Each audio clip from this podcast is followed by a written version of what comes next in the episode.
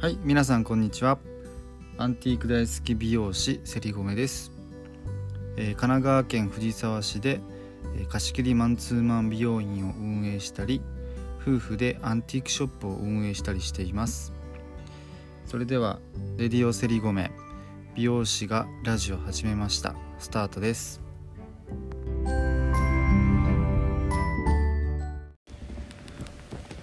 はい、おはようございます。セリゴメです。いやー、台風がね、来てますよね。しかもなんか直撃するような、日本列島をまたこう横断するような、なんかコースになりそうで、ちょっとドキドキしてますね。ほんと去年ね、10月にあった、ちょうど同じような時期ですよね。あった台風がね、かなりすごくて、えーっとね、お店にも被害があったので、あのちょっとほんとドキドキしてますねしかも来るのが、えー土曜日の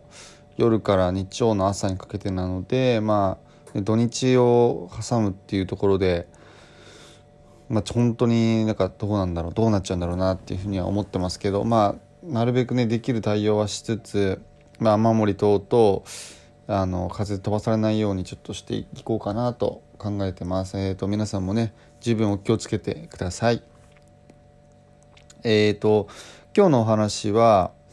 うんと、まあ、簡単に情報を取れる、えー時代社会になったけど、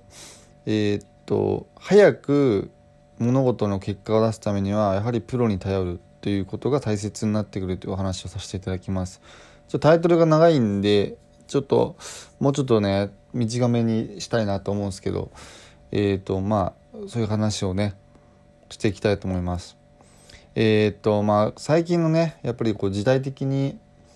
えーまあインターネットがすごい普及しているし、まあ、本もあるネットもある何でもあるこの時代に情報っていうのはやっぱすごく、まあ、情報型ぐらいやっぱりかなりえーとなんていうんですか収集しやすくなってると思うんですね。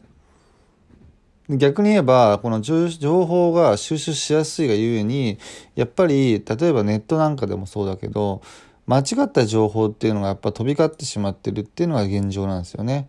なんでやっぱ僕たちが情報を取りに行くんだけど情報を取りに行くけど情報が多い中で情報を精査して収集していかないと,、えー、とちゃんとした知識っていうのが身につかないっていう時代になってきてますよね。でえっ、と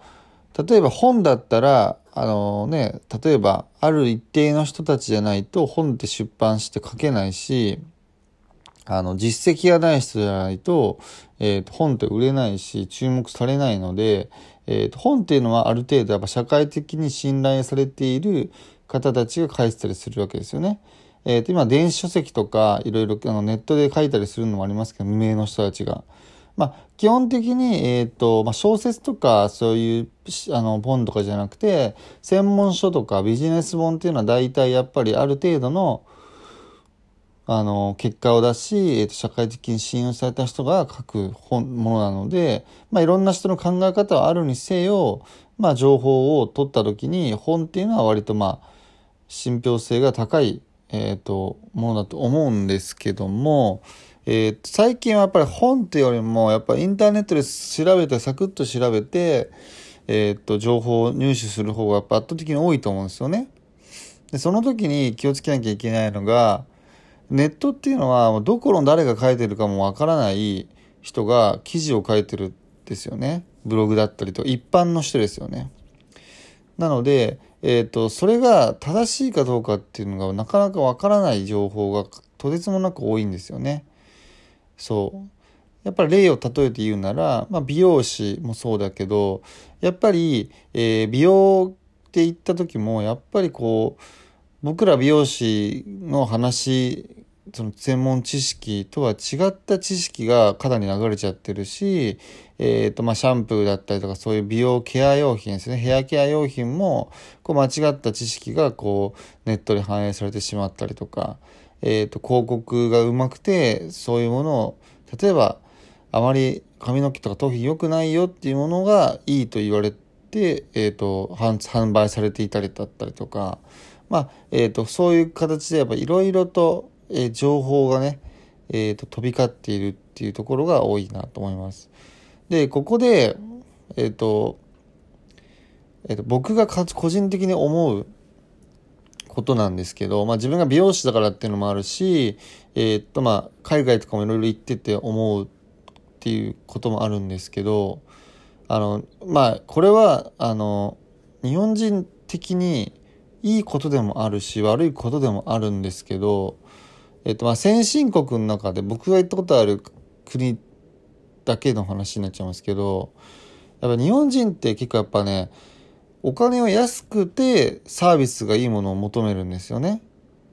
そうそれが日本人のもうなんか国民性なのか、まあ、そういうふうに日本人がそういうふうに勤勉でやっと値段を下げてリーズナブルにしてサービスを良くしていこうっていうその価格競争だったりとかサービス競争に日本の社会がなっちゃってそうなっちゃったのかもしれないですけど結構日本人ってそうなんですよね。そうでだから変な話その価格とサービスとのそのえっ、ー、となんバランスというか価値のバランスがめちゃくちゃになってる人がかなり多いんですよね。はい。で僕が行ってきた海外とかは、まあ、アメリカだったりとか、まあ、ヨーロッパの卓位とかっていうのは、えっ、ー、とね、そこのバランスがかなり取れてるんですよね。なので、えっ、ー、と、やっぱり、例えば安い、中くらい、高いっていう、まあ、大きく分けて3つ分けたとして、ちゃんと炭焼きができていて、あの、高い金額のところっていうのは、高いからこその、えーと、リッチなサービスだったりとかしっかりとしたサービスが受けれますよっていうそのあのイコールでつながるんですよね。で逆に安いところっていうのは安いからこれそれ相応のサービスしかしませんよその代わり金額安いですよっていうサービスで中くらいっていうのはその大でもない高級でもなくて、えーと安くもない間ちょうど間ぐらいを狙って出してるんですよねだからサービスもえ、ー、と、大、高級よりはないけども、安いよりはあるっていうようなラインのところってすごくあって、まあ、ホテルにしても飲食店にしても、えー、多分スーパーとかデパート類でもそうで、全部大きく分けたらそこに分けられるんですよね。僕が見た感じだと。そう。なんで、例えば、えっ、ー、と、なんだろうな。いや、飲食の話をすると、えっ、ー、と、安いところ行くと、やっぱそんな美味しくないですよ。やっぱり。で、中くらいのところ行くと、やっぱそれなりに美味しい。で、ちょっとちゃんとしたお金を出せば、めちゃくちゃ美味しいもの食べれるんですよ。そう。で、これってなんか大体そうで、アメリカもそうだし、えっ、ー、と、まあヨーロッパ系も僕が行った時もそうだったし、まああとオセアニアの方も行った時もそう思ったし、あの、結構ね、やっぱこのみ、こういう感じに分かれてるんですよね、どの業種も。そう、だからそれに対して多分働いてる人の感覚も多分そうなんですよね。うん、だそこまで求めんなよっていう思いが多分あったりするんです。働いてる人たちも。だからこそ、自分がサービスを受ける時も求めてないんですよね、あんまり。だから多分その辺の街にあるスーパーとか安いスーパー行くと、別にあの、レジの店員が喋りながら、えっと、お客さんがどんだけ待とうが、もう自分のペースで、あの、めちゃくちゃ喋りながらレジ打つし、でもそれに対して誰もイライラしないし怒りもしないわけですよ。でも高級百貨店高級デパートなんて行くとそんなこと一切してないしもうしっかりとした対応をとってしっかりとしたあの制服も着てしっかりとやってくれるわけですよ。だこれだからだからこそこの炭焼きがちゃんと価値の価値と提供するもののものが同じでしっかりとしてるからこそ多分行く人たちも選んでいけるんですよね。なんで高級志向の人たちは高級行けるし、ちょっとお金がないな、安いとこで済ましたいなって人は安いとこに行けるし、まあそのちょうど間ぐらいの中間ぐらいで行きたいなっていう人はそこ行けるし、っていうように、その自分が求めたい価値に対しての対価お金を払うっていう習慣があるので、えっ、と、そこを選んでいけるっていうのが僕は海外で一番やっぱ面白いシステムだなと思っていて、で、日本っていうのは変な話、コンビニで安いのに、例えばワンコインでも普通に美味しいじゃないですか。食べ物でも。ホテルでも、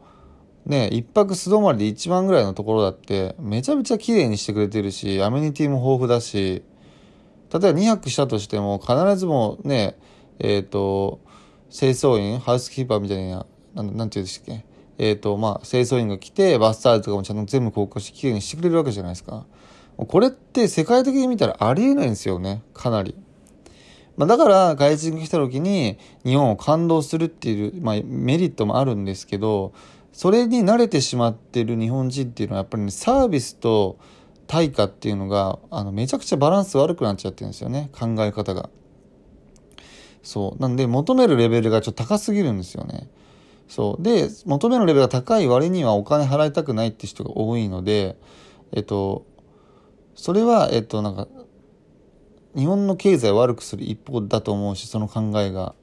そう。自分的にはなんかちゃんとしたものをその受けたければちゃんとした対価を払うっていうそういう価値を持っていった方がかなり僕は、えーと、いいのかなっていうのは個人的には思ってます。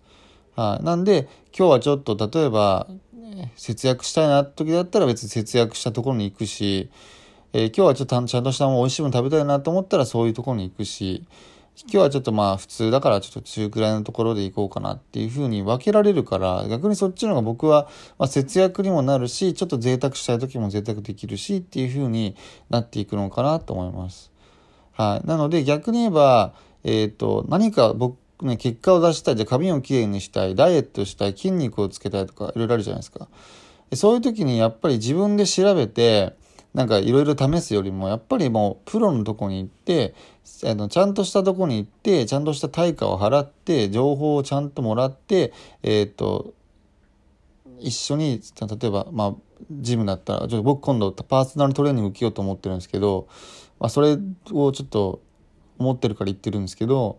あのちゃんと行って、ちゃんとした食事とか、ちゃんとした運動の仕方、体の使い方を習った上で運動するのと、自分でわけもわかんないところから情報を引っ張ってきてやるのとだと、明らかに結果を出すスピードが違うし、結果が出ないとちょっとやんなくなるんで、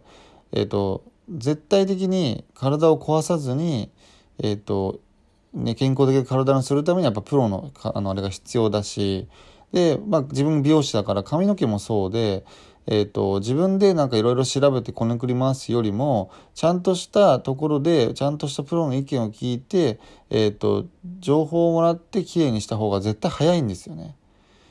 そうだからこそでも逆だからこそ美容院もそうだしジムのパーソナルトレーナーもそうだけどちゃんとした価値を提供できる人っていうのが、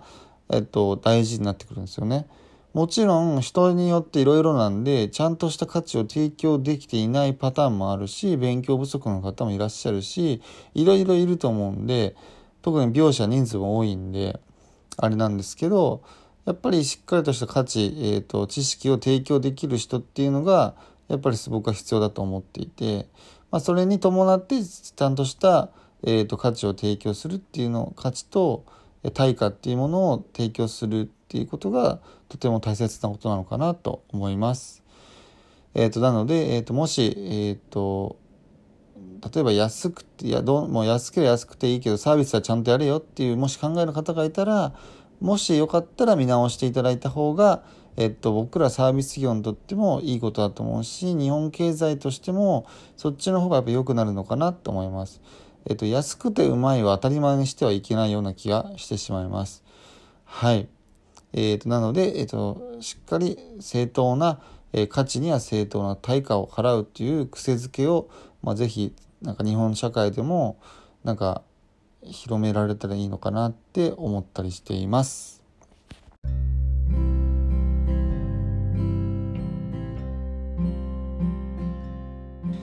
はい、ということで、えー、今日は、えーとまあ、対価と価値っていうところのバランスの話をさせていただきました。えーと、結構ねちょっと話が長くなったんですけど、うん、ちょっと最近本当に思いますし、まあ、海外行くと毎回思うことなのでそういえばそういうこと思ってたなってちょっときあの昨日ちょっとお休みいただいててあの実はパーソナルトレーニングのそのカウンセリングに行ってきたんですよ。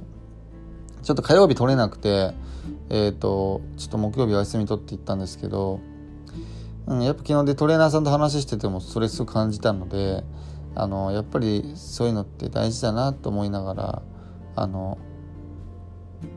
つくづく思ったんで、えーと、今日お話ししたいなと思いました。はいえーとね、こう台風も来てるので、えー、寒くなりました地球に、えー、皆さん体調お気をつけて、えー、崩さずに、えーと、素敵な一日をお過ごしください。それではまたね